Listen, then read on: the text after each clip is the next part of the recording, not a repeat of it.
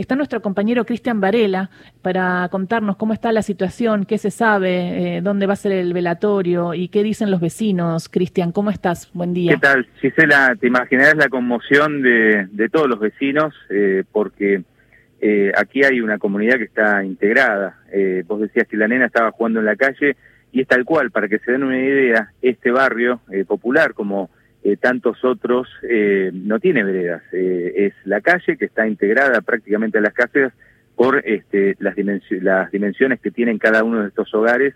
Eh, eh, la vida social también se da puertas afuera y en la, en la calle. Se está esperando eh, la familia está esperando que, le entreguen el cuerpo de esta nena de cuatro años en la morgue judicial para eh, poder realizar el velatorio eh, que se va a hacer en el centro comunitario eh, de la parroquia Madre del Pueblo, eh, Cristo Obrero, eh, y nosotros estamos junto a Ana, que es la encargada de, de, este lugar por donde eh, pasa también la vida social de, de este barrio eh, con las esperanzas y con este tipo de hechos también. Aquí se va a hacer el velatorio. Ana, eh, vos eh, fuiste anoche mismo y le ofreciste este lugar a la familia. Eh, hola, buen día.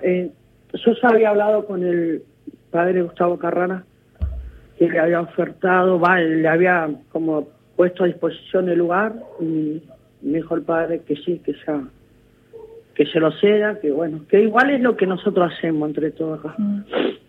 Y bueno, yo anoche estuve como a las 2 de la mañana con mamá de Naila. Estuvimos charlando un poquito y bueno, nada, dándole mi, mi fuerza para acompañarla. Y nada, y ahora me avisaron de que iba a ser como a la una, creo, el velorio acá. Pero bueno, nada. el, barrio está conmovido. Sí, mal, sí, sí, sí. Sí, está la verdad, está triste el barrio. Eh, Gisela te está escuchando, Ana. Ana, bueno, preguntarte cómo veías el barrio en los días previos a- a- al crimen de la pequeña, porque sabemos que hay bandas narcos instaladas, también sabemos que está la gendarmería, pero que incluso por lo que yo he investigado como periodista, diríamos, a veces es muy difícil para la propia gendarmería entrar en algunos sectores del barrio. Si me podés contar un poco una radiografía de lo que está pasando en tu barrio, lo que te duele que está pasando. Mira, lo, eso es lo que dice barra, banda, y eso yo creo que no es tampoco eso acá. Creo que no es así a veces, pero bueno. Igual no, no, no me meto porque la verdad que a mí eso no me... decirme que sea así esto. Pero nada, el barrio re tranquilo, muy tranquilo. Es más, esa, esa tarde estaba muy lindo. Todo el mundo afuera, sentada, la familia, tomando terera. Incluso yo me quedé hasta tarde, trabajando hasta las cinco y media de la tarde. Me quedé acá en el costado de mi trabajo también sentada. Pues, tío, no sé qué pasó, por qué, la verdad que ni idea, pero... ¿Y cuáles son las necesidades que está teniendo el barrio? ¿Cómo están a nivel trabajo, a nivel changa? Y no, y, es, y acá es el día a día, creo, ¿no? Bendecidos los que tienen su trabajo ya hace tiempo y bueno, y los que están en la lucha día a día y bueno, es salir a buscar el pan de cada día. ¿Y los pibes porque Hace nueve años creo que estoy en Hogar de Cristo. Sí. Eh, trabajé en lo que es Pro- eh, Cap- Capital, Matanza. Eh, trabajo también, acompaño a los chicos en situación de calle, que en algún momento por ahí quedan detenidos, los acompaño también en las cárceles. Y así, es todo, es todo un tema. Pero bueno, ahí estamos. Eso te quería preguntar por los pibes, Ana, porque el Hogar de Cristo es uno, son hogares en los distintos barrios vulnerables en donde eh, pueden ir los chicos que están viviendo situaciones de consumo o, o en la calle, como, como decís, y lo- los, los eh, albergan, ¿no? Termina siendo como, como su hogar. Eh, ¿Ves la situación de niños eh, muy metidos con la droga? ¿Ves mucha presencia del Paco y de cocinas en el barrio? No, lo que nosotros vemos es eh, los chicos en situación de calle y consumo. Después, cómo, dónde, eso la verdad que nosotros no, imagínate, no, nada. Nosotros estamos para eso, para acompañarlos a eso. ¿Y qué te pasa cuando hoy- podés sacar a alguno de los chicos de- del consumo? Ah, eh, Eso es lo más lindo. Y acá el, el día a día es, bueno, hace un rato ya vinieron, me, ya me esperan, acá se le da su, yo ya le tengo preparado su jugo frío, sus toallas limpias, eh, un yogur también, sus galletitas, por ahí el otro quiere tomar un té, y ahí entre charla y charla uno lo le va preguntando, ¿viste? ¿Cuánto hace que estás en consumo? ¿De dónde venís? Por ahí vienen de otro barrio, provincia, y cuando eso se dieron cuenta un poquito, ya hace tres años que están en el lugar. Y nada, y estar ahí apoyándolo a que tomen una buena decisión para volver con su familia de nuevo. Y eso es todo lo día. Y a mí me encanta, la verdad, sinceramente me encanta esto. Después está el otro tema que acá en Angelelli es el tema de que los viernes eh, están los médicos, infectología del Hospital Muniz, son... Muy bien.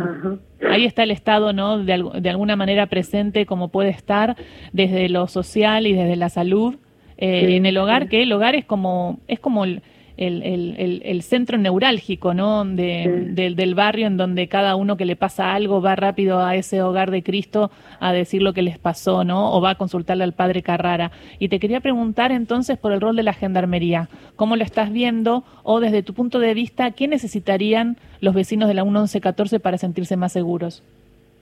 Y hoy, mira, de qué pasó esto, están acá. están acá, hoy están acá. Claro, tu risa ya lo dice todo. Hoy están acá, o sea, pasa eso, ¿no? Hay veces que no se ven.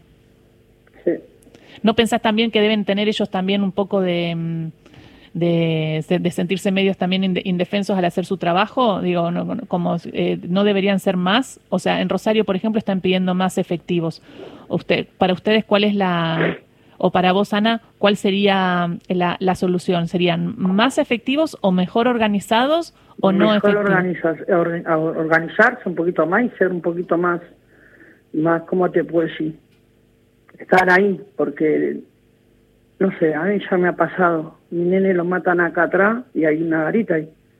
Y el el tema es que yo quise, no me meto.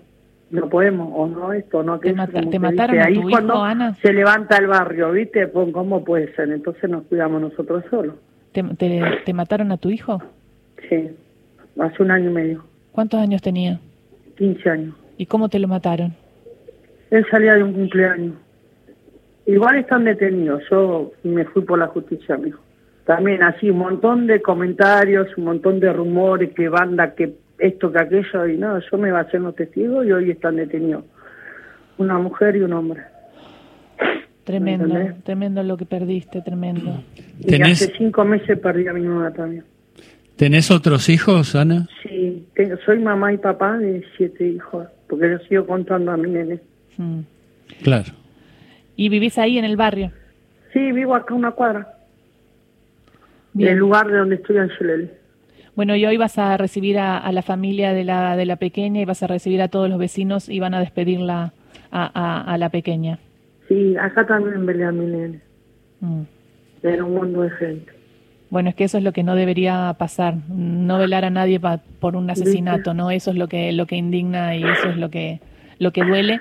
Así que nos quedamos con tu pedido a una gendarmería que esté con más organización y, más presencia, ¿no? Que esté más ahí eh, para ayudar a, a, los vecinos y bueno, y a un estado más presente, como decís, por ejemplo, el Hospital Muñiz y la salud que están ahí y que sé que ustedes son un brazo también del Estado para llegar a los más vulnerables. Dale. Te mando un beso grande, Ana, gracias. Muchísimas gracias, bendiciones. Bendiciones.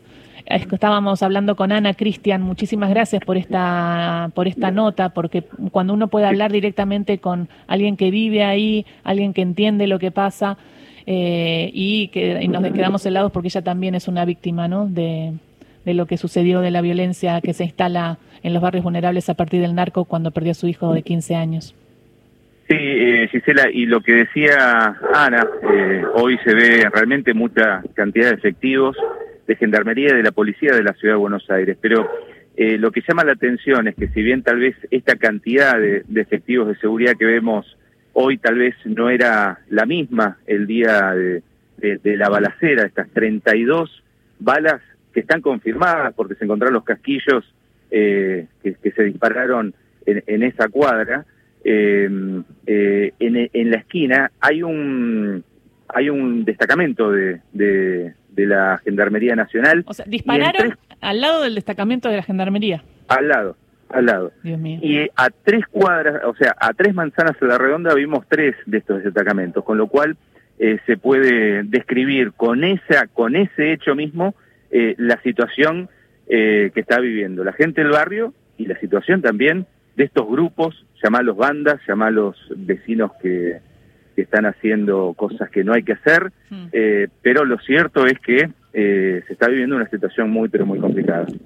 Muchísimas gracias, Cristian. Eh, bueno, saludos ahí a toda la gente del Hogar Cristo Obrero. eh, y bueno, y vamos a seguir eh, el tema y ojalá que se pongan de acuerdo la, la Policía de la Ciudad de Buenos Aires con el Ministerio de Seguridad de Aníbal Fernández y Gendarmería para, para poner un poco más de presencia ahí y que no sucedan estas cosas. Gracias, Cristian. Hasta luego. Cristian Varela pasó por ahí, vamos, eh,